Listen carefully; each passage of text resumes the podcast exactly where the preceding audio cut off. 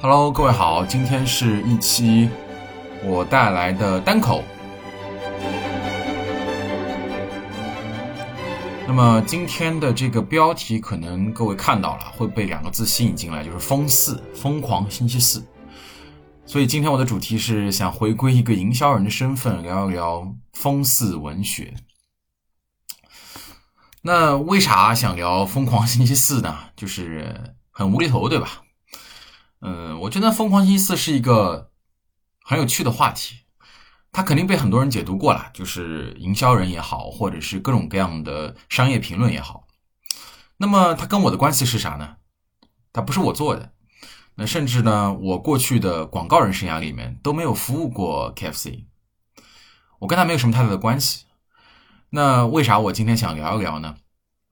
呃，也是心血来潮。那主要是因为风四的这个火爆的现象啊，其实持续到现在，可能也有一两年了。它可以拿来解释很多的品牌营销的现象，它可以去深入挖掘出很多有趣的品牌和营销的规律。那我一直觉得呢，风四这个事情本身其实肯定是不可复制的。呃，只要大家其实有一些的这个营销实践工作经验，其实你都能理解这件事情。那风四不可复制，但是它背后的规律其实是可以复用的。那我觉得这些规律呢，呃，说起来其实听上去可能好像很普通，但其实它也非常深刻。它可能会对很多做品牌的人啊，包括可能有一些初学者，也可能包括一些老手，他们去做内容、做传播、做更深入的品牌资产的设计，影响消费者，我觉得会有帮助。所以呢，这是我做今天这个单口啊，想要分享一下我个人对《疯狂星期四》的这样的一个理解的一个原因。那当然，我肯定还是基于我比较喜欢“疯四”这个现象本身啊，所以我觉得首先想要去聊一聊“疯四”的这个笑点，我觉得这也是可能每个人都觉得都能聊两句，都觉得非常有趣的地方。嗯，因为“疯四”的文学实在是挺多的，对吧？就是各种各样的套路。呃，各种各样的有趣的段子，呃，各种各样套路，其实大家相信记忆比较深刻的，比如说早期呢，各种各样的角色登场，像诈骗短信一样的跟你讲啊，然后到最后呢，告诉你怎么样怎么样转五千块钱变成 VO 五十，那这种段子的形式，其实现在我觉得有一点落于俗套了啊，有一点难唤起我们每个人的阈值了。但是呢，只要你还活在年轻人的社群里面，你肯定能发现，风四文学其实是一直更新的。每周的段子其实都还是可以博我们一笑的啊！你在各种各样的群里面，可能每周四都还能看到一些图片啊，甚至不一定是文字的段子了，文字段子已经过时了，各种各样的图片啊，然后列文虎克啊，各种各样的数学题、考试题、高考题，然后再到谐音梗。那这种情况其实非常多啊！每次看的时候呢，我都是哈哈哈，我很开心啊，啊，所以这也是为什么我特别对这个事儿呢感兴趣，我一直很喜欢想要去探究它背后的一个原因，所以这也是为什么我想要做这期。举一个我最近看过的一个例子啊，很粗暴啊，就是呃，你们可能都看过这样的一个疯狂星期四的梗的图，就是左边一个蜜蜂，右边一个西红柿，然后呢两个一合体变成一个。疯狂星期四啊，还是一个谐音梗啊！疯狂星期四就非常的粗暴。其实我现在念出来觉得其实不太好笑，对吧？但是呢，如果各位呢可能是这个圈子里的人，然后呢也有一点幽默感啊，你日常看的时候你可能会笑翻了啊，可能群里面就在哈哈哈了，然后可能很无语啊。但是你无语呢，你还是觉得它有意思，对吧？你还是记住了。所以呢，我觉得这种越简单越粗暴的东西呢。它其实可能又有效，呃，这种疯狂星期四的这个现象啊，它之所以让人着迷，我觉得也是因为它是一个，我认为它不是一个人为拱出来的、人为拱火出来的一个病毒创意，但它确实确确实实是一个我们所谓的病毒传播，是真正达到了我们所谓的那个 go viral，对吧？我甚至觉得它其实是一个商业行为吗？其实你不能这么说，它不是一个商业行为，它已经成为了一个社会现象。一个非常厉害的，只不过是商业为载体、商业为目的的、商业为初始目的的一个社会学传播学现象。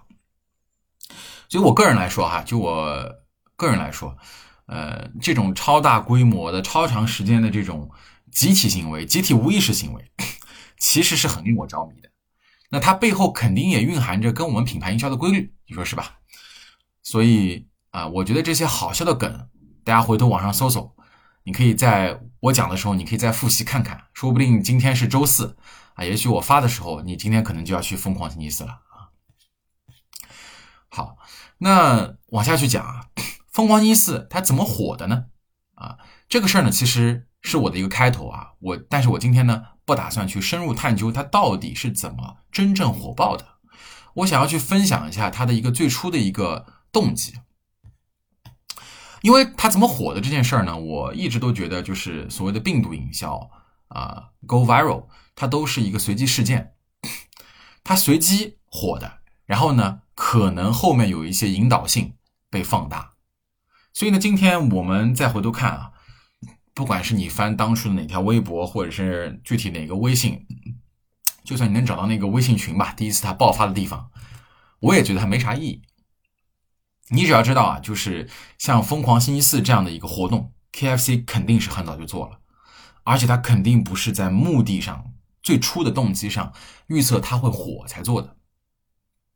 这个事儿呢，我做了一点点的小的呃调研啊，阅读了一些参考的文章啊，主要是关于肯德基怎么去做这个事儿的，然后呢，可能一些评论员怎么去解读它的这个火的。那的确呢，我发现呢，肯德基的确是一八年开始做的啊。那肯定他没有这个定力，他是不会坚持到现在的，对吧？他也不可能到，我觉得可能到二零年、二一年他才火。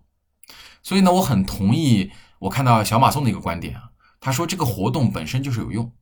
正是因为它不病毒，它也用，所以呢，KFC 才会去做。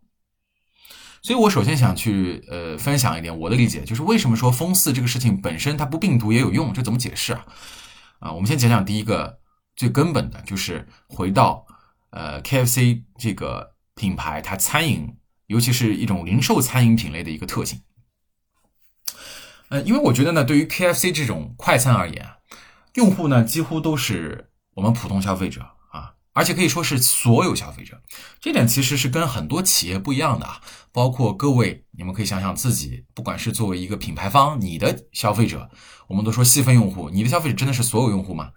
啊，如果你是一个服务方，我们去帮助客户去建立人群的时候，我们也不会说你的消费者是所有的消费者。但 KFC 毫无疑问啊，经历了这个三四十年的发展，它的用户就是所有的消费者。另外呢，它本身的这个品类的属性就决定了它也是要面对更广阔的消费人群，而不要进行一个特别明确的细分画像。当然了，注意这个不代表说它没有核心的消费人群，这是两件事情，而是它尽可能的去吸收更广泛的影响力、更广泛的消费者心智。因为轻度的用户 （light buyer） 就很有可能会贡献一次午餐啊，一次早餐，对他来说生意是很大的帮助的。那你们可以想，吃快餐，那每个人都会吃啊，你你爸妈也会吃啊，甚至你爷爷奶奶可能有的时候都会去吃一下。那么人性的一个恒久需求是啥呢？那是快餐啊。那我告诉你是便宜，所以呢，这里就有一个契机。我觉得对于 KFC 来说啊，它需要一个仪式感去告诉消费者，今天我们很便宜，今天我们是打折的。那为什么一定要这个仪式感？因为你不能告诉消费者，我们心里啊，我们这个牌子啊，永远都是这个价格。因为品牌呢，最终我们说 KFC 它当然也是个品牌，它再是一个零售快餐品牌，它也是一个品牌，它是要保护自己的品牌价值的。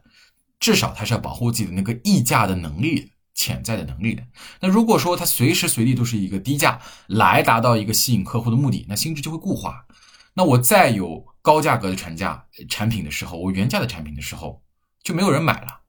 啊。所以这个价价格弹性的一个原因，我们必须得设置一个契机，告诉消费者，其实这个时候你来买啊，它是便宜的。其实对于 KFC 来说，这件事情他做了非常多年。啊，对于 KFC、McDonald，其实这些快餐品牌都一样啊，他们有快餐券，甚至你去呃天猫上去搜索，你还会发现惊喜的发现，如果你之前不知道的话，你是可以去买大量的非常便宜的这个肯德基的这个代金券的，然后线下去直接消费啊，因为它会专门为价格敏感性人群给他一个撸羊毛的机会。那实际上我认为呢，像疯狂星期四这种把一个促销节点呢。给它日历化、固定化，它也是为了形成促销心智啊，这是一个餐饮的惯用方式。它还有一个作用就是它能够疏导流量啊，提振一下工作日的流量，让这个平时你说快餐可能说这个日常周末可能会稍微大一点，它能够去疏导到这个呃日常的流量里面去。那尤其是其实在我小的时候啊，我记得我印象中第一次吃这个洋快餐就是 KFC。啊，我印象很深，因为那天我第一次吃 KFC 之后，我还去看了啊第一部《玩具总动员》啊，所以我真的是记忆的非常深。那么我们那个时候其实是呃会把 KFC 这种洋快餐当做是很高级的餐厅的，所以其实你只有在有重要的事情时候，你可能会去。那所以对那个时候来说，你可能更需要去疏导这个流量。好，那我觉得就是这个是毫无疑问的，就是他其实是平时就会去做。那如果我们再仔细去看一下啊，我还发现了一个信息啊，我比较相信一个说法，是因为在一八年的时候，KFC 做这个事儿，是因为麦当劳呢，他在他他也做了一个活动，叫做周三花五块钱去买这个麦当劳的鸡腿堡啊，所以你看，对于麦当劳、肯德基来说，他们是非常强烈的替代和竞争关系，所以肯德基去做封死也非常合理了。这也就是为什么我们说，就是从早期来说。封四这件事情作为一个营销日历化、促销化的一个节点，它其实不用做啊，它不用病毒，它也是必须可以去做、必须有用的事情。好了，那么下面我们开始聊一下我们真正想要的部分啊。前面我们聊的就是封四这个事儿，它其实早期啊也很早就起来了，一八年就开始做了，但是实际上其实呃这一两年才火啊，甚至其实我后来的一个判断是觉得今年其实才实际上真正的爆炸起来。那疯狂星期四到底有没有时效？这个问题，我想先回答一下啊。我的答案是，或者说呢，严谨的说呢是，呃，我的假设和假说是，我的假说是它非常有效，而且这个效果是非常大的，对品牌来说非常有帮助的。当然，我的另外一个假说是，其实它对于麦当劳来说也可能有帮助啊。这一部分的帮助可能会造成一部分的抵消。啊，因为你看到最近其实有一些报道啊，这几个月这半年啊，有这个 KFC 百胜中国他们有一些年报啊、季度报啊，说他们其实这几个月 Q 三、Q Q 二、Q 三可能业绩还下滑了很多啊。我觉得这个是没有办法归因的，因为其实这几个季度呢，上海的疫情、全国的疫情非常严重，对吧？所以其实这个事儿你不能就这样去那个掩盖封死它的有可能的效果。那但是我也没有这个直接结果，我也不是百胜内部的人。那我个人是认为，我的假说是，封四是非常有时效的。那为什么我认为它非常有时效？我相信可能有一定的营销经验、品牌经验的品牌人啊，应该会同意我的观点啊。所以我这个部分我就不去论证了。那也欢迎有这个听众，如果说你是百胜的同学，或者你是知道内情的，你可以分享出来。我来讲一讲啊，我们今天的主题啊，就是它到底背后它是怎么发挥效用的。讲讲他在品牌啊、营销啊、传播这个部分的常识。那首先呢，我觉得要分三个议题啊，这三个议题呢是完全不同的，这三个概念。第一个就是风四它的本身的这个传播流行，那第二呢就是风四它的对 KIC 的一个生意转化、对品牌转化的一个作用。第三呢是风四呢它对品牌长期的影响、品牌构建的一个影响。三块啊，风四之于品牌传播、品牌转化和品牌的建设，我们依次来分享一下。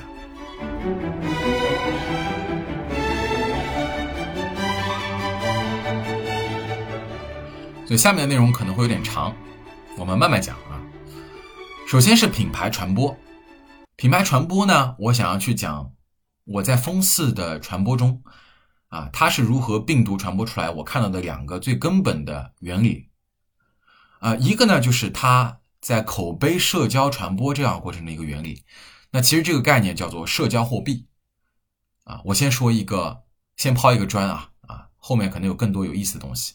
那社交货币这个词呢，其实呃，就我自己来说啊，我听的比较多了。它当然是一个还算比较普遍的一个概念和一个传播学的理论啊。那它其实，在社交媒体刚刚兴起的时候，一四一五年的时候火过一阵子啊。那个时候我还在做广告啊，在做社交媒体。那社交货币意思就是说呢，我们每个人呢都需要一些谈资来彰显自身，彰显我的身份，然后呢告诉别人我是谁，那通过这个社交货币提供我们沟通时候的一个价值，我们在沟通时候要去提供我们的一个内容价值，来去彰显我。所以呢，这个谈资呢，这个内容呢，就像是一个货币一样啊，有效啊。所以我有这个币呢，我有知道一个信息，我知道一个知识呢，我就分享出去。我觉得这个理解呢，听起来虽然好像比较啊理论，但其实是很准确的。因为风四的这个文化，实际上其实是非常契合当下的年轻人的这个文化的。呃，它也能解释风四作为一个广告啊这么硬。前面我们说了对吧？到最后直接就出现疯狂星期四、肯肯德基、vivo 五十，直接出现老爷爷啊这个上校的头像，这么广告东西，这么粗暴，为什么没问题？因为它很契合年轻人文化。这个具体什么文化，我觉得倒不重要。就是具体的文化，年轻人可能是呃更加娱乐性了。这一代年轻人更喜欢造梗，更喜欢各种各样的 meme，或者更深层次的啊，就是年轻人的一个洞察，可能是我们说一些洞察是他可能在压力的环境下需要解压，那可能跟周四这样的一个工作节点达到一个压力最高峰，因为周五是一个放松的情绪曲线，对吧？那从周一到最高值，然后慢慢的到中间出现了这个更加的疲倦的一个状态。啊，这里可能都有一些情绪上的洞察，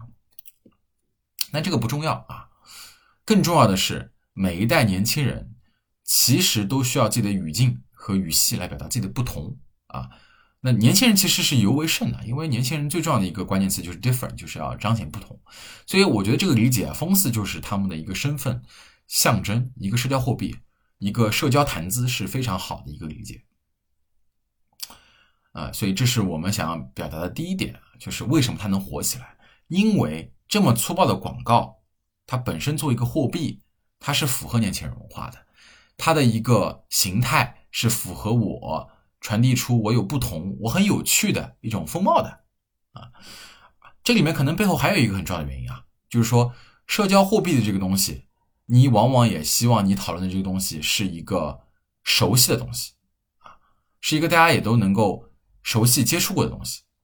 但同时呢，它有一些新鲜感啊，它才能够传播起来。那肯德基这里就有个得天独厚的优势。那对于大多数人来说，你甚至不会觉得肯德基它是一个什么很大不了的事儿，对吧？因为它平时就出现在我们身边啊，你不会觉得它是一个新品牌。OK，这是第一个原理，口碑传播的原理是社交货币。那么第二个原理就厉害了。第二个原理呢，就是疯狂星期四，它是怎么增加？增强品牌的体验和记忆的呢？我们要说的其实是一种神经递质，是多巴胺它的作用原理。各位有没有想过，就为什么你去看风四广告，呃，你不会去这么讨厌它，对吧？刚才我们说了一个原因，就是因为一方面呢，是因为熟悉效应啊，你很你很熟悉 KFC，你从小就吃它。那如果是新品牌的话，你会有更强的广告厌恶感啊，你会有更强的一个排斥感。这是一个早期的一个屏障啊，那但是这个原因不本质，更本质的原因是你不讨厌风四的原因，是因为风四是一个段子，对吧？它太好笑了，它是一个太有趣的一个一个一个呃新鲜感的一个段子了。所以这个时候呢，我觉得呃我就可以借用一下效果文化的广告啊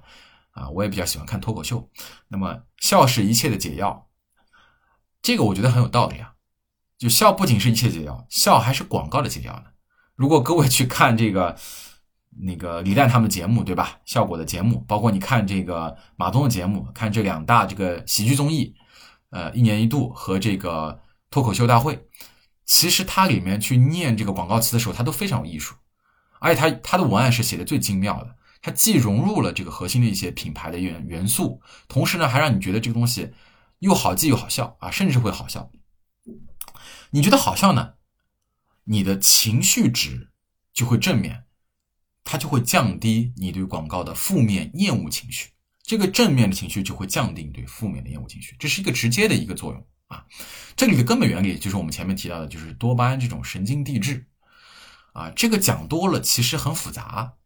啊。简单来说呢，其实就是多巴胺这种东西呢，过去我们总认为它是一个纯粹的快乐物质，其实这不对啊，就是这是一个过时的理解。呃，多巴胺的确对快乐有贡献，但它不是一个纯粹的快乐物质。快乐还需要什么血清素啊，各方面的一些神经物质共同很复杂的一个原因导致这个愉悦感啊。那么多巴胺的实际作用呢，其实主要发现就是叫做预期违背啊，预期违背，大家听过这个脱口秀的人，是不是？甚至你可能看过脱口秀或幽默的理论的人，你可能会有点熟悉啊。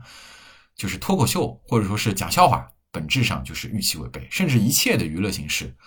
一切的 amusement 的一些方式，它都是预期违背啊。就是我前面讲一件事儿后面抖一个包袱，一下让你感觉到跟之前不一样。只要发现了这种正向的不一样，哎，你没想到，就是预期被打破了。多巴胺就会发出，就会让我们的大脑产生渴望，继续看，还想看，这就是多巴胺的一个原理。那它不仅会抵消广告的厌恶感，还会让你去记住它。记住它啥呢？啊，记住它这个事情本身很重要啊，意味着什么呢？意味着呢，你会经常把刚才你还有的这个正面情绪跟这个品牌绑在一起，你还会去把这个日期跟品牌绑在一起，因为多巴胺它有一个很重要的作用。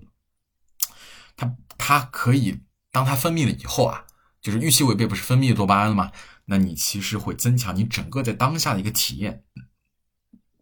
当下的一个体验啊，当下的一个记忆感。所以说呢，它会帮助你增强当时跟品牌的一个记忆。所以这个时候我甚至可以去讲啊，就是中国的很多传统广告，我们都还是比较偏向于功能性、粗暴性的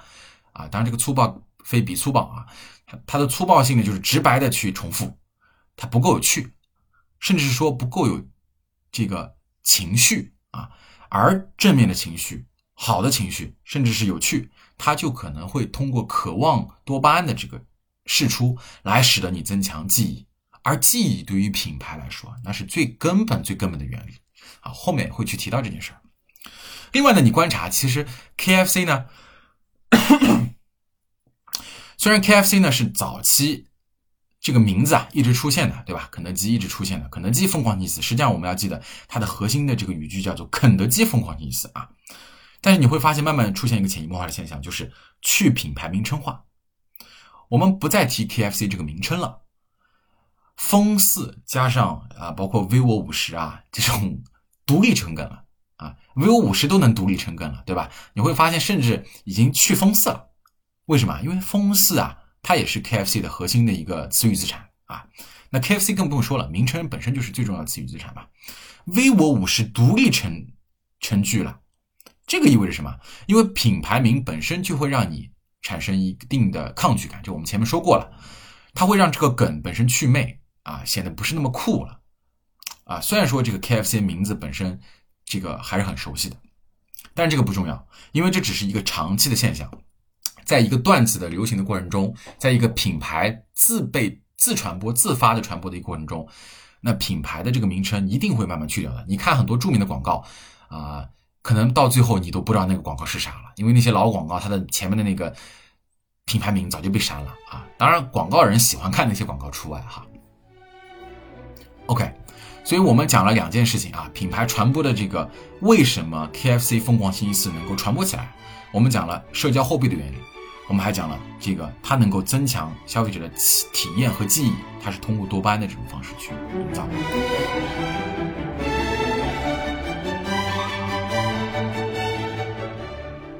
那我们接下来讲第二大块啊，它之所以能够流行传播之后啊，是因为刚才的这个原因。那它之后呢，想要进行一个转化，我不是预测，我的假设假说呢是觉得。KFC 其实会获得很大的收益，它能直接带来这个整个生意的提振啊，生意的转化。那这是为什么？那我想分享两个模型啊，一个呢是我们说的购买到底是具体怎么发生的，我们去去定义这个行为啊。我要跟大家分享的是福格行为模型。那福格行为模型是我今年其实呃分享蛮多的一个一个事儿。嗯，我先讲一下它的一个基本的原理啊，快速讲一下。福格行为模型呢，就是说我们这个所有的人的一个任何的行为啊，注意只能说是行为，它是由三个元素构成的，只要这三个元素在，它就会一定会发生行为，那缺一不可。三个行为分别是啊，M motivation 啊，就是动机，你一定要有动机啊，你一定要有意义，你一定要有想法，你一定要意愿去干这个事儿，还有动机。然后是 ability A 啊，就是你要有能力。你必须得有充足的这个能力去干，你不能说这个事儿你干不了，对吧？然后第三个呢，就是你要有提示啊，这个 prompt。那注意啊，就是我们现在说的这个是具体的行为发生啊，这个具体行为一定要界定清楚。就是对于 KFC 而言，很清楚，就是这顿饭去吃肯德基啊，午饭去吃，晚饭去吃，早饭去吃都可以。Anyway，但总之就是具体的吃饭去肯德基这个行为会发生啊，这个销售转化就完成了。我们可以说，刚才说的这个福格模型，那各位可以回头去搜一下，这可能是今年最火的几本书之一了哈。那么商业书籍啊。那么 KFC 这个快餐生意呢，基基本上可以说是最适合福格行为模型去应用的啊，因为本质上呢，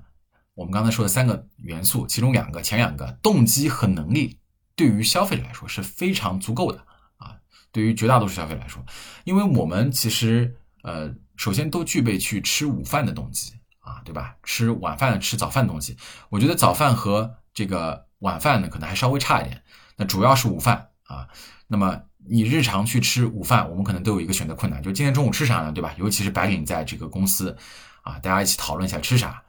到时候决策不定，啊，这个是个非常经常发生的情况。而白领呢，恰恰也就是麦当劳、肯德基这些快餐的主要的一个消费群体。那 A 呢，本身也很足够，就是我们的能力，因为吃个快餐价格很便宜啊，对吧？你去。偶尔换换口味，你去吃一个快餐，吃个即使是小时候吃的肯德基，你也会觉得能接受，对吧？也可能就是二三十块钱啊。那么这个能力，你也是有这个足够的越过门槛的一个能力的。那只要有一个 P，这个行为就很容易发生了。P 就是刚才说的提示。所以对于福格模型来说，它非常能够去解释我们这个购买行为为什么会发生。啊，因为我今天中午正在犹疑呢，对吧？说我这个中午吃啥啊？正在跟同事讨论啊。他说去吃这个，我不愿意；他说去吃螺蛳粉，我不愿意；他说去吃这个牛肉面，我也不想吃。好吧，那这个基本上我们选择的范围，对吧？差不多几十块钱以内，我们都可以去吃，对吧？好了，那这个来一个提示，哎呦，今天疯狂星期四，那要不然就试试看肯德基啊，甚至试试看麦当劳啊，对吧？所以我为什么大胆假设这个麦当劳也有可能是受益者？因为麦当劳其实也非常可以被提示到，它跟肯德基的绑定非常强烈。那除了这个之外呢，其实呢，我觉得我们也可以从呃 HBG 的理论去解释。那如果各位是品牌人，尤其是你可能在这个快销领域的话，你可能听说过 How Brands Grow 这个理论啊。那我会觉得呢，其实对于 KFC 这种品牌呢，它其实本身就非常符合渗透的原理嘛，大渗透的原理。啊，当然我本身还是比较喜欢直接说，就是 HBG 的原理啊啊，因为 HBG 就是说购买的便利性和这个心智的显著性。那 KFC、麦当劳这种几千家门店的啊，甚至上万家门店的，它的购买便利性是很强的，对吧？那就差一个心智显著了，大脑里不断想起来，你只要不断想起来啊，不停的提示你。在你的脑子里面有一个显著度啊，甚至呢，它最好能够关联一个品类的显著度。比如说你，呃，之前我们说肯德基的这个品类显著度就是一个炸鸡啊。你说你去吃炸鸡，你是不是第一个想到肯德基啊？你肯定百分百第一个想到肯德基，对不对？就算它不是你一定会选择的，但你有可能第一个会选择想到它。第二可能是什么韩式炸鸡，或者是这一两年的一些快餐的一些炸鸡，对吧？那这都有可能。但它其实是站在品类心智显著里面的非常高的一个。类别的，而快餐这个生意呢，本身非常简单，它的模型对吧？就是由这个呃这个最直接的一个门店日常的流量和这个外卖的流量和我们想到了以后去直接进店的这样的一个流量带来的，对吧？啊，周边的一些商超流量啊，那么 KFC 的流量呢，其实非常可以通过像我们现在说的疯狂星期四这种真正的一个 free media、earn media 一个获得媒体来带来。所以呢，我们也可以定义疯狂星期四是可能有史以来啊，我觉得。至少中国吧，有史以来最成功的一个 free media 的一个获得媒体、免费媒体的一个成功案例啊，病毒营销的案例，比我们过去见过的任何的一系列的病毒营销都要成功，尤其是在中国。那我们印象中过去有一些很成功的病毒营销，比如说啊，我记得一四一五年有个冰桶挑战，对吧？还有一个什么马尔代夫的什么心中有沙什么那个，你还记得是什么品牌吗？其实我们都不记得了。还有一些你可能能够数得出来的一些所谓的。这个病毒营销，其实你都很难记得它是什么品牌了啊！当然还有一些成功的哈，比如说我印象很深的，我也经常分享的 SK two 的香亲角啊，它其实也是一个自有媒体啊出出来，然后呢没有经过很大规模的投放，后面等它火了以后很大规模投放，然后呢其实它是一个最初由这个 free media 一些主动的传播啊，获得媒体这种发生，这样的一个现象，其实，在当下的一个媒介碎片化的环境，咱们的视频号啊、抖音号啊、这个微信、微博被切割了以后，其实是更难发生的。所以，我觉得那个疯狂星期四啊，其实某种程度上，它基于社群这个事情也很重要啊。其实这个细讲也其实是一个社群的一个分发理论，我觉得也很重要。所以这件事情很难得。总而言之呢，就是我们说总结一下啊，就是这个 KFC 它的这个封四为什么能够这么容易促进销售转化，促进这个销售行为？我们用福格行为模型去解释，就是这些自由媒体每周四引起曝光，形成了记忆，只要给你一个简单的提示啊，稍微的触动你一下，你就很容易发生行动了，因为你的动机和你的能力是非常足够的。OK。我们来讲第四个啊，就是对于品牌转化来说，除了说当下买，还有个什么，就是一直买，对吧？所以我们说第四点呢，就是叫做对于 KFC 来说，它这个长期的周四的一个习惯怎么去形成？其实它形成了一部分的一个习惯。什么叫形成习惯啊？我现在这里说的习惯还不一定是指我们一个纯粹行为上的习惯。刚才我们说的是行为上的行动，购买行动，对吧？直接下单。那我们。自己公司团队啊，我们中午的时候纠结，我们都有可能有吃过两次这个 KFC，都因为这个疯狂星期四的原因啊，当然也不完全是因为它了。但是形成习惯不只是行为习惯，还包括认知习惯。风四一个很厉害的点就在于它每周四形成了一个认知习惯啊，我不知道可能各位所在的圈层啊，可能尤其是在品牌营销的圈层或者商业圈层，这个习惯应该是很明显的，因为我们都很关注这个事情嘛。但是我相信这个事儿呢，其实通过它当前的一个病毒程度来看，它其实也扩散的非常广。很多人可能普通消费者每周四也都会有这样的一个选项在他的脑海中出现了。这样的一个习惯，是对品牌来说是非常大的一个价值和资产。即使它是自然而然的去品牌化、去名称化，大家都不提肯德基了，那它也会导致一个新的消费习惯啊。那。我们觉得这个形成了一个消费习惯了以后，我们就会发生了一件事儿，就是你习以为常了，你就不会觉得它是广告了。这个就好比六幺八对于京东啊，双十一对于天猫一样，他们都进入了我们普通消费者的日常生活中，就变成了一个 routine，变成了一个日常的路径了，对吧？就是你不自觉的就会想起它，你甚至不会现在还觉得。天猫的双十一啊，当然我会说天猫，对吧？你可能就直接作为一个普通消费者说，今年双十一你买啥呀？啊，或者说今年这个六幺八你买啥呀？啊，甚至连六幺八都达到这个效果了，你可能忘了这是广告，你只是提醒自己说，哎，六幺八我应该去买个东西，双十一我应该去买个东西啊。这个节已经相对来说深入人心了，这个就是最高的境界，就是企业的动作成为了习惯。那么这个说深了是由什么去做到的呢？其实这个要回到我们前面说的多巴胺的一个原理，它跟多巴胺的一个作用路径，另外一个功能，我们前面讲了多巴胺一个其中的一个作用就是叫做能够强化我们的记忆和体验啊，它还有一个作用就是它能够去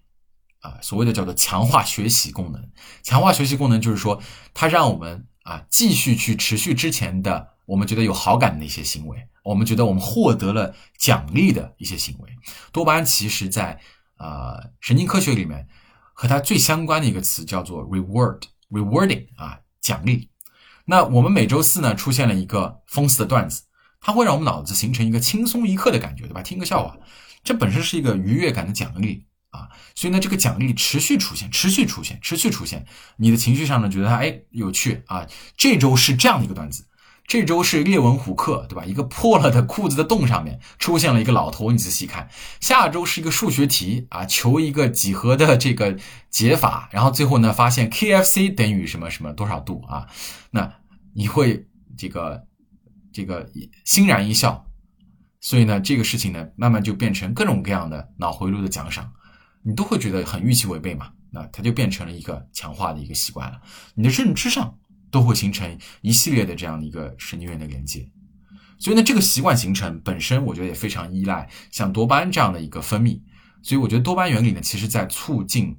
KFC 封四这样的一个形习惯形成也非常有帮助。那当然，对于六幺八、天猫、京东、双十一啊，这些其实都是一样的原理。我们自己的品牌在进行营销的时候，我们也要有意识的让消费者形成购物习惯啊。就是他得在这个渠道，或者说我们自己有自己的一个节日，那对吧？其实你我们过去如果说做这个天猫站内的话，我们做超品日或者做自己的这个呃核心的一些品牌自己的老客的这个会员日啊，它其实也是这个目的。但是呢，各位可能要去注意，你在做会员日的时候，你有没有给他形成足够强烈的情绪刺激，使得他形成一种渴望啊？我下一次还想看你，我下一次还想知道。那如果这个情绪越强烈，它就越能形成这个渴望，越能形成一个强化学习习惯的一个回路。那对于餐饮来说就特别重要，因为它实际上是需要一个特别短周期、高频的进行一个刺激，形成习惯的啊。因为你每周都要去快餐嘛。那可能有些消费品不是这样的，对吧？那对于大型的电商来说，它可能每年一次啊。那所以它的这个变淡其实也是一个必然，因为其实你每年一次的话，你想要去唤起消费者的一个渴望，它的这个成本是越来越高的。OK，所以我们说这是一个习惯如何形成。其实习惯如何形成啊，也在我们前面说的那个福格行为模型里面啊有提到。因为福格行为模型实际上那本书啊，其实是讲所谓的 tiny habits，就是微小习惯形成一个大习惯的一个方法论。它实际上也并不是纯粹讲我们怎么去做行动的一个一个一个模型哈。那实际上这个事情呢。呃，我们自己呢，在服务品牌过程中，也在计划说怎么去把它运用在帮助品牌它的一些消费者形成习惯的过程中。这个一方面，我觉得我提醒大家，其实你可以去思考，像我们说造节，形成一个营销的啊购买的一个习惯啊，怎么促使他认知你的习惯，然后是购买行为的发生习惯。还有一个呢，其实我们可以促使消费者使进行一个使用的习惯、消耗的习惯。我这里倒不是要去提倡消费主义，对吧？就比如说，啊呃，我们随便举一个很正常的一个例子，对于口腔的消费品来说，口腔消费品其实非常在意消费者在消耗口腔产品，比如说漱口水，比如说牙膏，甚至是牙刷、刷头啊这些可替换产品的时候，他的一个习惯，因为这个习惯哪怕它能够。真正持续保持，它也会对于这个品类的整体 category 增长有很大的帮助，因为它很依赖复购嘛，对不对？这是一个天然复购的品类。那对于某一些品牌来说，它甚至希望你能形成新习惯，比如说啊，我们知道，其实对于大多数中国人来说啊，就是你能每天刷两次牙，其实也不是一个很简单的事情啊。那么，如果你能真的形成刷两次牙，你是不是就多消耗一倍的这个这个刷头刷毛啊？多消耗一倍的这个牙膏？所以这个动作习惯如何形成？那对于有一些消费品来说，比如说你是食物，或者说你是 supplements，你是补充剂，你如何使得消费者能够真正的，我们不说你能不能多消耗了，能够每天去定时的去消耗你，它就能够更快的空瓶，是吧？护肤品也有这个面面临这个问题，它能够好好用。一方面呢，我觉得咱们对产品品质有信心的话，那它一定会感受到效果。它对品牌的一个产品的一个增益，对品牌的一个好处的一个感知会更明显。另外一方面呢，它当然就毫无疑问，它空瓶了以后，它就要继续消耗，对不对？它对于一个产品的复购的一个提高，所以习惯如何形成是非常重要的。你可以考虑用多巴胺的一个方式去奖赏回路，你也可以考虑用福格的一些方式啊。他其实提到过一个 A B C 模型，叫做 Anchor，一个锚点加上啊一个微小的 behavior，一个习惯，在最后有一个 celebrate，一个行动。这是可以帮助我们去形成习惯的。那这个我们就不详细讲啊。其实今年呢，我回头在我们自己的一些我自己个人的一个账号里面，我想我也会大概分享一下就关于福格的一些内容。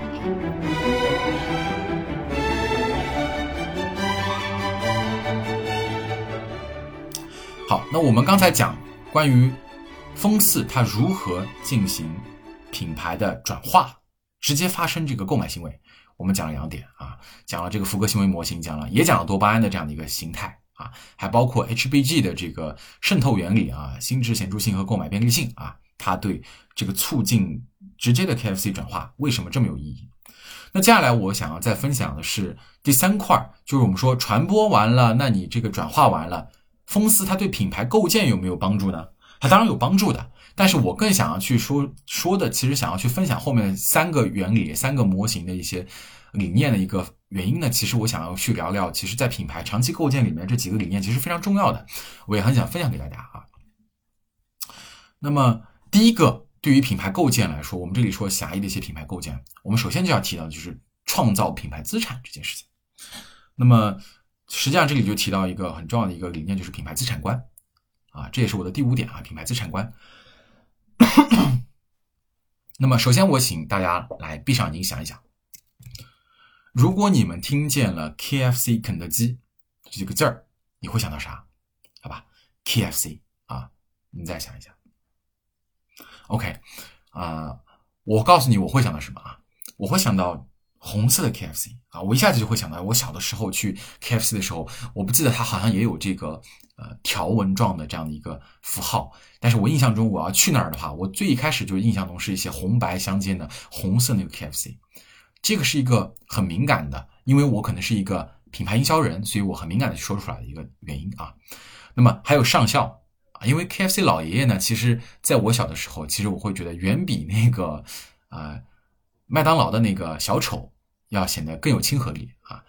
麦当劳那个叫不叫小丑我也忘了，那不好意思，麦当劳啊。然后还有一个呢，就是原味鸡啊，因为小的时候我最爱吃这个原味鸡。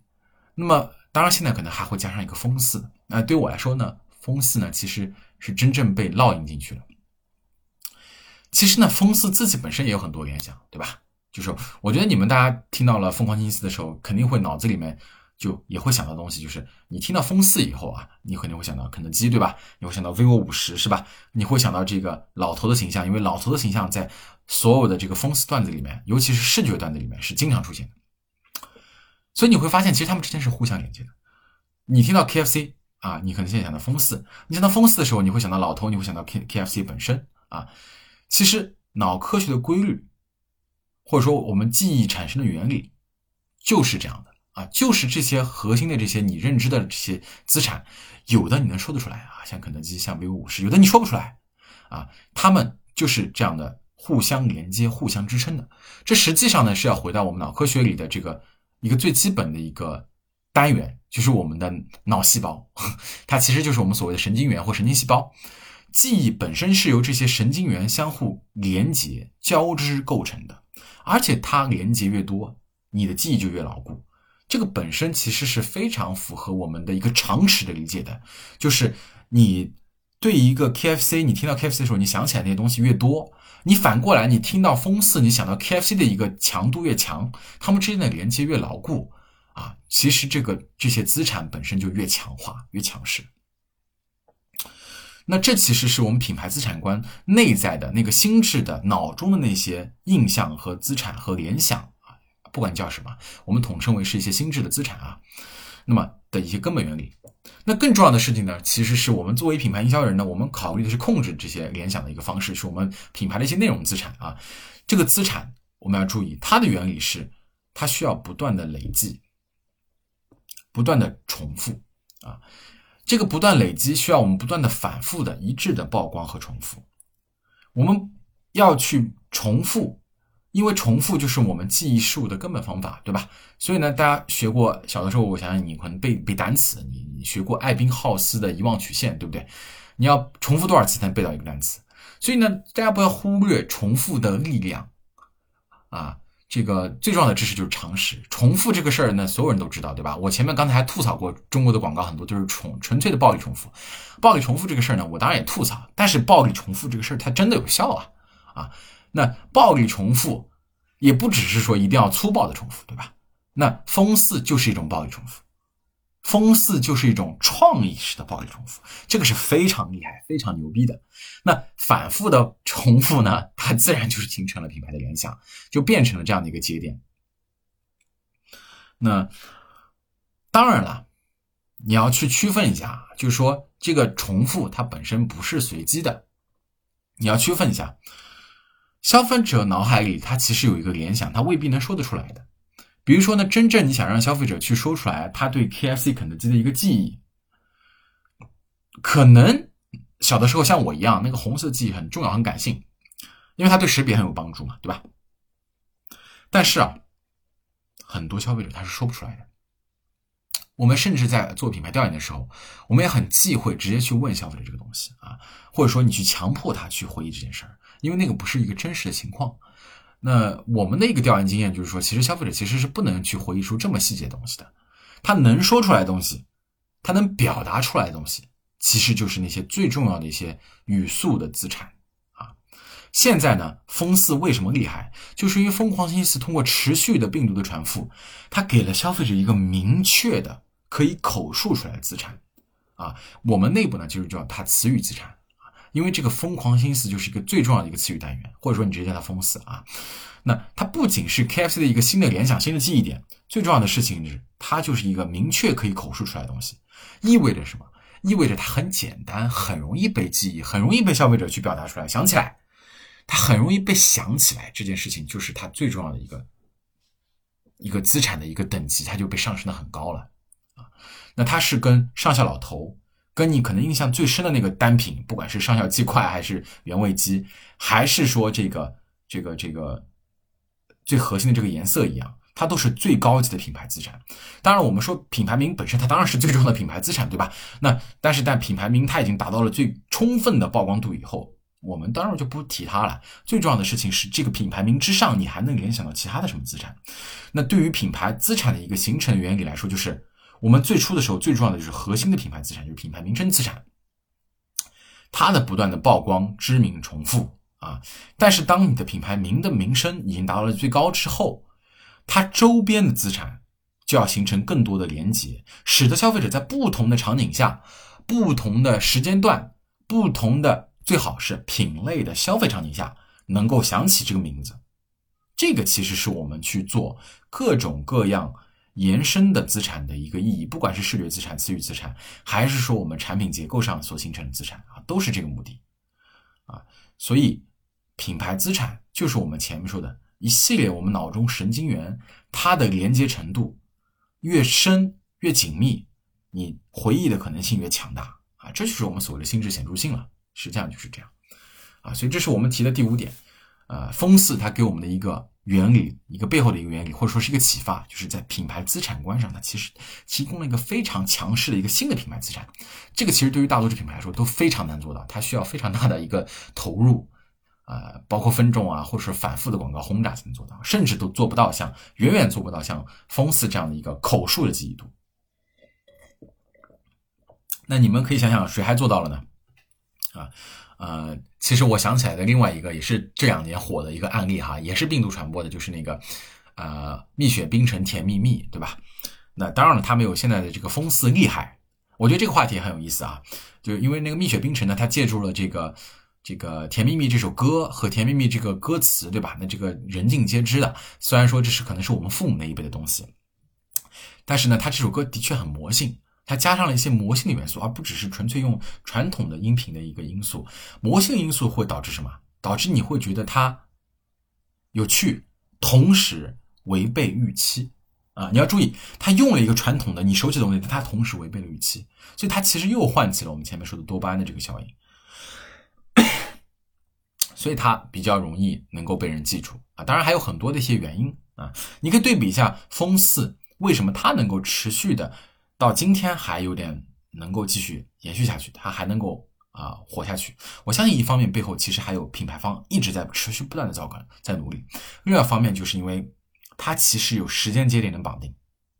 它有一个具体场景的提示，具体场景的提示其实对于我们去营造一个资产。是极为重要的，也有可能不是营造那个资产的核心的那个词语本身，而是我们去围绕它去做。啊，当然，像肯德基，它初心本身就是为肯德基去肯德基去打造一个疯狂星期四的这样的一个时间场景资产啊，对吧？那对于甜蜜蜜来说，它就没有一个提示说啊，我要什么时候去喝蜜雪冰城，对吧？它其实想要说的是啊，跟爱情相关啊，这点其实啊，我们去看到就是包括。呃，蜜雪冰城的一些高管的采访，他的创始人采访啊，他们张老板其实就希望说，蜜雪冰城能够成为一个中国人爱情的象征啊。我觉得这个可能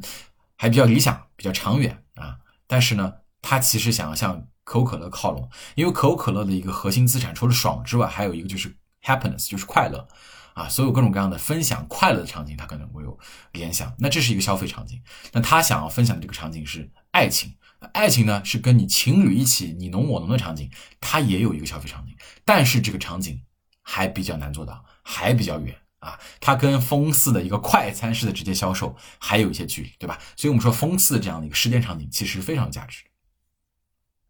OK，那么我们接下来说第六个原理，我们前面已经说到第五个，就是品牌资产的原理。第六个原理，我想要说的是，就是品牌大创意的思维，它来帮助这个品牌创造了无尽的注意力。我认为呢，风四实际上是一个品牌大创意啊，就是我们传统所说的一个 big idea。那它的一个作用就是创造了非常无穷尽的注意力的获取。嗯，我们前面讲的品牌资产啊，听起来很像是一个固定的东西啊，就我们说这个资产它一定要重复嘛，它不能变化太大嘛。如果你的资产变化太大啊，对吧？你就别人认不出你了，就无法起到一个回忆你、联想你并且辨识你的一个作用。所以我们需要固定的视觉形象、固定的 logo、固定的口号，你不能变化太多。啊，你也不能说你中间你已经这个名字你叫肯德基，你突然变一个你叫做这个肯德鸭啊，那那消费者认不出你了，对吧？所以这个资产是要固定，固定重复的作用是很强大，这也是品牌资产的一个作用。但是固定重复会造成疲倦，你如果一直固定重复，就一定会造成疲倦，这也是我们说暴力重复不可取的原因，它一定会避无法避免的丧失流失消费的注意力。所以这就是为什么我们需要创意啊，creative 啊。西方广告讲求一个创意，这个并不只是因为威权文化下人性的多元需求，更是因为一个新鲜感的需要啊。不仅仅是说啊，就是西方人什么追求自由啊，追求文化呀，追求有趣，不是因为这个原因，是因为我们每个人普通人都需要新鲜感，没有新鲜感就没有注意力。啊没有注意力的话呢，你就存活不下去。我们人是靠注意力存活的，所以其实这是一个大脑的基本算法啊，大脑的基本法啊。新鲜感，我们举一个例子，就是你想象，就是最明确的新鲜感，就是我们刚才说的预期违背，就是你没有预料到的事情，就是新鲜感。哪怕是你当前眼前飞速的飞过一个东西，不管是个苍蝇，还是个蚊子，你讨厌的东西，还是一个你喜欢的东西，或者是前面有辆车，它的一个快速移动都会打破陈旧。打破固定感，打破固有的一个啊重复，这就是一个基本的一个注意力的来源。好，我们说回到绕远了啊，我们说回到一个大创意这件事情上。那大创意呢，其实是呃，过去我们在广告公司里面，我觉得我其实吸收到一个非常重要的一个理论基石，它是一个理念来的啊，就它是指这个可以延展的一种想法，这个理念啊。这个想法呢，它可以被复制到各种各样的形态、各种各样的渠道，从而营造出你品牌资产带有你原有品牌资产的新鲜感。我再重复一遍啊，就是大创意 Big Idea，它是一个可延展的，能够被复制到各种形态、各种创内容形态、各种媒介渠道里面，营造出它能够带有品牌资产的新鲜感啊。我们拿风四来具体举例，风四的创意实际上发生了一个演化，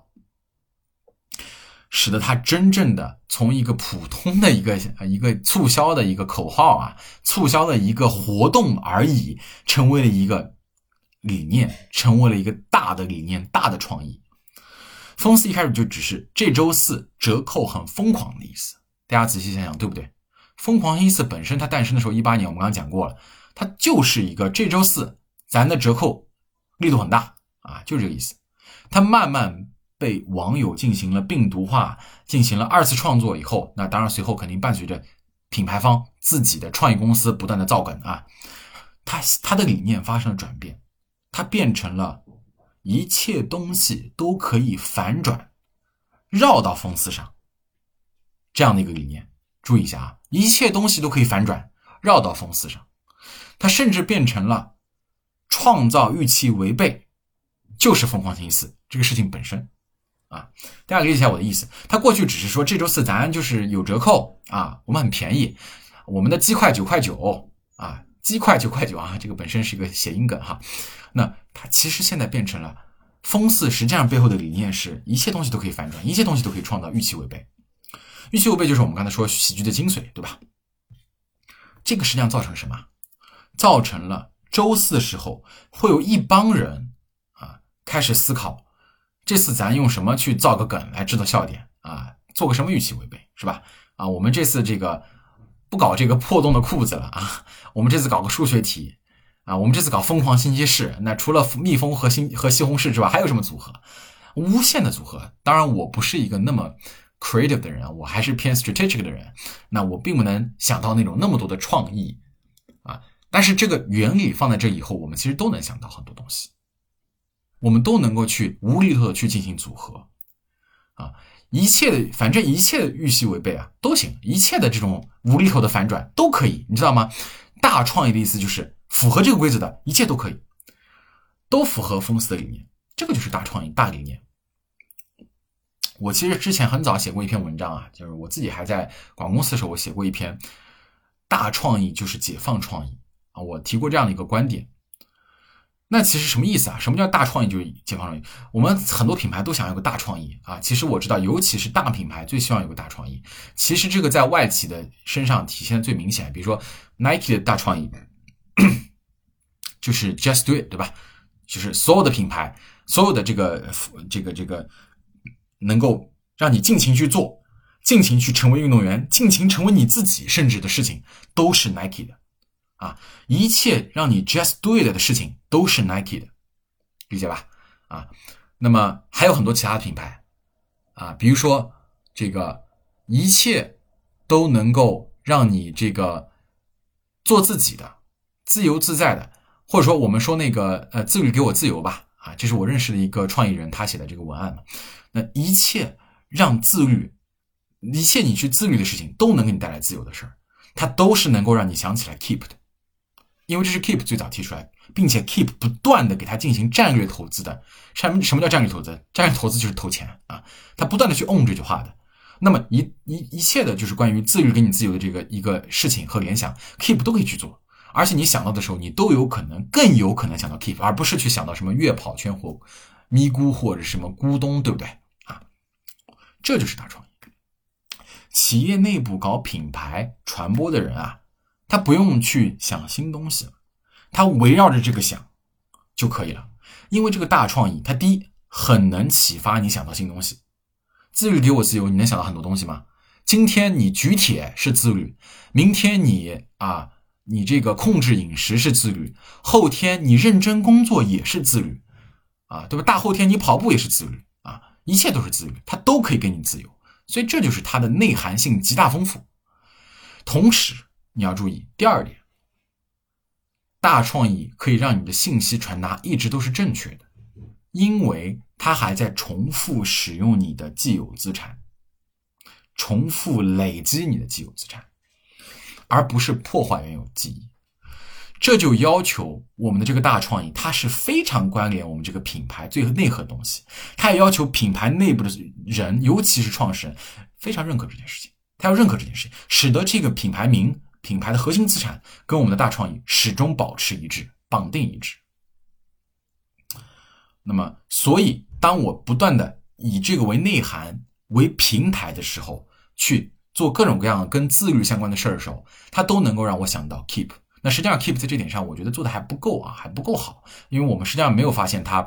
使得自律这件事情跟 Keep 更好的 on 住。当然了。本身 Keep 它其实可能在生意模式上有很大的一个问题，虽然它也它要去香港上香港上市，对吧？它也在做做其他的品牌，啊，它跟运动绑定的，对吧？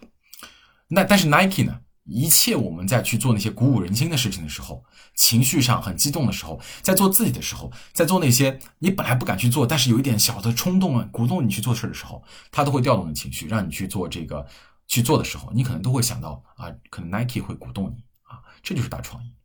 所以大创意呢，就是让品牌既新鲜又有记忆，既新鲜又有记忆。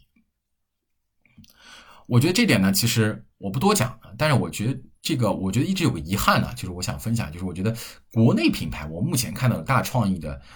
大创意资产吧，我其实觉得其实可以结合我们品牌资产观的一个理念啊。其实你是需要个大创意资产的，有大创意资产的品牌是非常少的。一方面原因是因为客观来说，中国的。自有品牌，尤其是消费品牌，达到了一个高级别是很难的、很少的，没有的啊。另外一方面呢，其实就是啊，我们的创意理念，尤其是品牌资产理念、品牌传播理念还不到位啊，还相对来说在做一些重复的事情，暴力重复的事情，就是告诉消费者怎么样怎么怎么怎么样。这可能还有一方面是因为我们的一个威权式传播的一个媒介环境、读者环境所造成的啊，这我们不多提。当然了，我在这个大创意这个尾巴，我再讲一下。其实对于 KFC 来说，那个它有一个不足之处，就是风四啊没办法帮他创造溢价啊，因为这个风四来说是一个高效的传播，是一个非常有效率的传播。那它这个高效本身一个反面就是说它就不会那么高级啊。有没有什么办法呢？其实我抛一个砖啊，就是如果 KFC 以后呢，他去把这个风四，他做了一个赈灾捐款，他做一个公益项目。全部都是疯狂星期四的捐款，疯狂星期四比如说，我今年就把六到十二月份或全年的风四权全部捐给希望小学啊，当然最好是一个跟大众记忆直接最相关的事儿啊，或者当前最热的事啊。那么这个 IP 就可以再升华一点点，让风四的概念跟一个正面情绪绑定的更深一点，它的意义感啊，我们说我们的经常提 MDS 理论啊，就是有意义、有差异、有记忆啊。你的差、你的差异、你记忆都很强，你的意义能不能强一点呢？可以强一点，通过这种方式。我抛个砖啊。好，我们接下来讲到最后一点，就是第七个啊，关于品牌构建的理论的第三点，也是我们的第七个理论啊，风斯的一个背后理论，就是制造魅力还是需要品牌的人格化理论。呃，其实我之前跟 C K 老师有录过一期讲品牌人格的一个播客，也欢迎大家去我们的那个播客系统理性去听一下啊。那我自己的单口里面呢，我其实想再延伸的讲一点这个品牌人格的事情，因为我觉得风四背后呢，的确是可以延伸到品牌人格的。绝大多数的企业的品类啊，是不需要人格化的。首先，我先摆一个观点出来：绝大多数的企业是不需要人格化的，绝大多数的品类也不需要人格化。而且绝大多数的规模企业也是不需要的，因为你其实当前是没有到这个级别，你没有到一个规模，你不要老是想着说我要去，呃，什么我是给自己一个人设，人格化它主要目的，我比较斩钉截铁的说，我认为它就是为了增加一些资产，启发一些创意，它做得好可以达到一个非常强大的一个效果啊。其实 KFC 是个典型，国外有很多品牌也做到了非常好啊，那。对于 KFC 呢，本身就是这样。但是对于很多品牌来说呢，其实你没有到规模，你不是这样的一个品类，你不需要一个非常强烈的情绪调动、人格调动啊，你是不需要做这个事儿。那么对于 KFC 来说，如果你是广告人啊，你你可能会之前听过这个 KFC 很多的一些 campaign，比如说我其实印象很深的是，他一八一九年还是怎么样，找过这个薛之谦拍过一系列的呃人格化的广告，其实赋予了 KFC 的一些。人格的特征，在中国区啊，中华区，或者说反过来，其实是这个 KFC 的人格启发了他们的这个广告调性，就是我们通常所说的调性啊。但当时那个广告叫做 Key Coffee 啊，很贱的，呃，贱兮兮的，其实本身非常符合，就是我这里没有污蔑这个薛之谦的意思啊，我只是觉得他那个人格调性本身就很好笑，你有点那种贱兮兮的感觉，很有趣。他其实跟 KFC 想要传达出那个人格是很像的。这个结果是什么？KFC 他其实给自己不断的。塑造了一个不断娱乐消费者的个性，这个个性其实就是个大创意，它其实就是我们刚才所说的那个疯狂星期四不断的去做预期违背啊，搞段子这个最底层的一个结果啊。其实我们可以说，疯狂星期四能火爆，能被允许火爆。啊，你可以想象到，如果其他的一个正经的企业，他如果做到，他如果有一个疯狂星期四，可能他的企业的创始人或者是高管直接在第一秒就把他扼杀了，因为他说我们不要搞成这样，我们干嘛要这么傻逼，是吧？我们干嘛要这么呃搞得这么娱乐？就我们不要这样，我们要做一个这个更更好的餐饮企业，我们要给客户提供更加健康的餐饮，这会不会危害我们的形象？他首先去担心这件事情啊，他可能先担心自己的乌纱帽，对不对？那其实他并不理解我们现在说的这个理念的本身，因为对于快餐来说，你是快餐啊，啊，你当然你要干净，你要你要你要卫生，这当然很重要，但是不代表说你是一个好笑的一个品牌，你是一个能够吸引消费者注意的品牌，你是一个年轻品牌，你就不干净、不卫生，你就不靠谱，你就不好吃了。你的好吃、你的干净卫生，你不一定要通过说出来，对吧？所以呢，其实这个个性，KFC 已经塑造出来了，就是。它是一个不断去娱乐消费者的个性。那如果啊，你去看美国 KFC 做的事情你会发现它更疯狂，它的这个调性更明确。他甚至让上校啊，就是肯德基上校，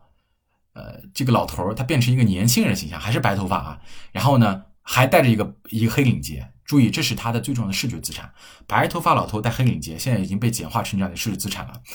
那然后让他去跳脱衣舞啊，你能想象吗？啊，这是他的一个呃前几年上上线的一个 campaign，也很早了。其实，在美国他们已经这么玩了，非常有记忆性，非常无厘头，非常疯狂。啊，这就是 KFC 在美国的个性，在中国其实它还非常收敛，因为这种调性只此一家。在中国，你说你让这个老娘就能这么做吗？他不会同意的。你甚至就让老乡鸡，对吧？老乡鸡其实也是我很喜欢的快餐品牌啊，也是我我们老家合肥的品牌啊，很厉害。那么它其实也有具备一点点的这个这个搞笑的调性。其实我觉得它开窍了。啊，他是内部员工有一定的这个操作水准，他们自己从微博啊，从当时去做他们老板舒从轩的一些人格化的一些内容，其实这就跟人格化相关，甚至他塑造了一点点创始人的一些 IP 的形象。当然，其实这个不能去深入创造啊。那我觉得他可能受到了 Kentucky 这个上校的一个启发。但他后面没有持续啊，其实我觉得这个是可以持续的。对于快餐来说，你的干净健康，你本身可以通过你的线下的所有的标准化的 SOP，你的明档厨房去实现嘛。但是你的传播端，你是可以去通过这样的资产去塑造的，使得你成为一个更有记性、更有个性的一个品牌，你去符合一个有差异的一个形象，因为这会使得你在众多的快餐品牌中脱颖而出，消费者更容易想起你。当然了，我还是要提，就是对于大多数品牌来说，你不要去模仿，啊，因为你不是餐饮这个品类，啊，你不是快餐这个品类，你不是一个，你如果是个高客单，你能想象你去做这样的事儿吗？对吧？你的人格其实就要求非常高，你会非常需要那个创意的驾驭能力，需要你的审美品味。我们就说白了，就如果你自己不是一个啊，这个这个高净值人士啊，你没有那个审美品味，请你不要去搞那个高端的逼格和人格。你也不要请一个月薪三千的文案去帮你去想这个品牌的人格和逼格，想不出来的啊，因为你自己不是啊。那肯德基为什么能做？因为它本身品类合适，而且它做到了这个规模以后，它有这么大的一个创意体量，使得它不断涌现出一些创意，最后它确定这个创意的方向，哎，是符合它的一个机制的啊。KFC 不在乎，因为炸鸡这个东西它本身就是一个啊不那么健康的。不那么就是这个严肃的一个餐食的一个品类，对吧？它本身具具备一定的娱乐属性，这跟这个炸鸡这个品类啊，薯条、炸鸡、可乐，这个在吃的时候，它给消费者的口腹之欲满足的一个过程中的一个价值体现，都会有对这个品类的直接影响。所以，这个最终是回到品类的根深蒂固的一些特性。我们也说它是这个品类的一个核心的一个资产，因为这是这个品类给人消费者一个记忆，对吧？你吃炸鸡的时候，你都不会觉得我是在吃健康，你一定是吃开心啊，一定是吃快乐啊。那开心快乐跟什么情绪相关？当然是跟预期违背相关，对吧？那所以说，你一定要去考虑啊，如果你要去做一个品牌人格，我当然觉得中国的大品牌欢迎的，你可以去考虑啊，但是你要发展到一定阶段。你的性格自己会去展现，你需要不断去涌现这样的一个性格，然后你不要去扼杀它啊！如果你有了一个这样的一个人格，它就会成为本身就会成为我前面第六点说的那样一个大创意，它本身就是个好创意，因为它在调性这种最难被模仿、最难被超越、最难被复制的层面，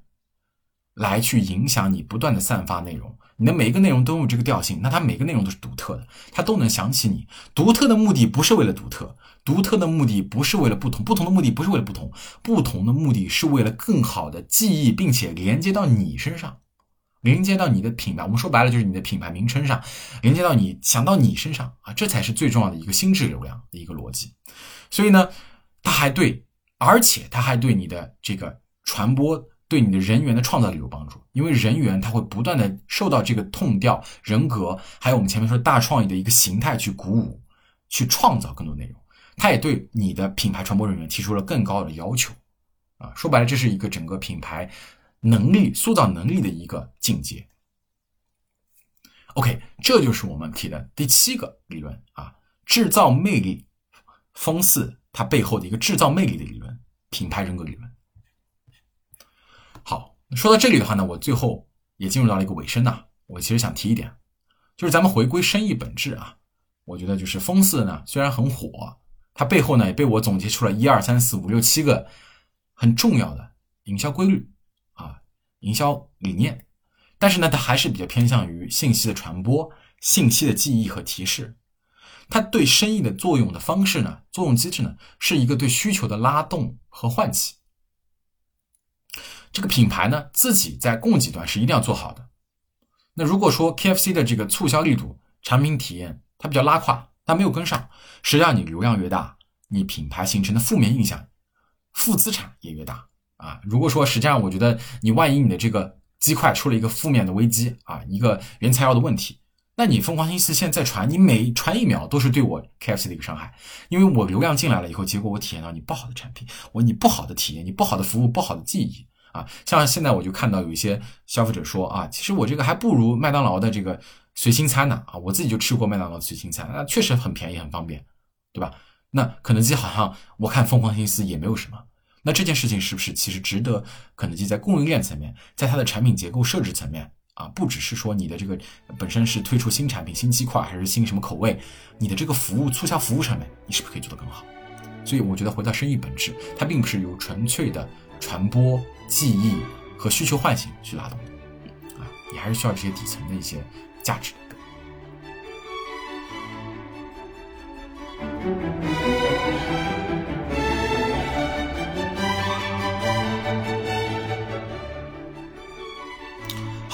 最后呢，呃，我们再简单的回顾一下啊，就是我们今天分享的这些内容。呃，我们回到品牌人的一个身份上，我们强调一下常识的重要性。我们今天其实说的这些东西啊，都来自于神经科学、脑科学、传播学、品牌营销学，当然也包括呃，到了二三级实践的广告学的这样一些基础常识。你可以说它是规律，但是呢，我更喜欢叫它是一些营销的常识啊。那他们和做一家企业、做一摊生意肯定是不能划等号的，对吧？你做个企业、做个生意，你的人事儿、钱都要 ready。那但是对于打造品牌、想要做好品牌传播、品牌营销的企业来说，其实这些常识才是最为关键的。啊，你不能是闷着头去做，说我做品牌，我就是做品牌，然后呢，就是呃，或者说就是我的一个做产品出身，我就觉得做好产品，或者说我做好广告出身，我就做好广告。或者说我做好供应链的产品，我就做好供应链。这些常识，我们提到的就是第一点啊，口碑传播的原理是来自于社交货币。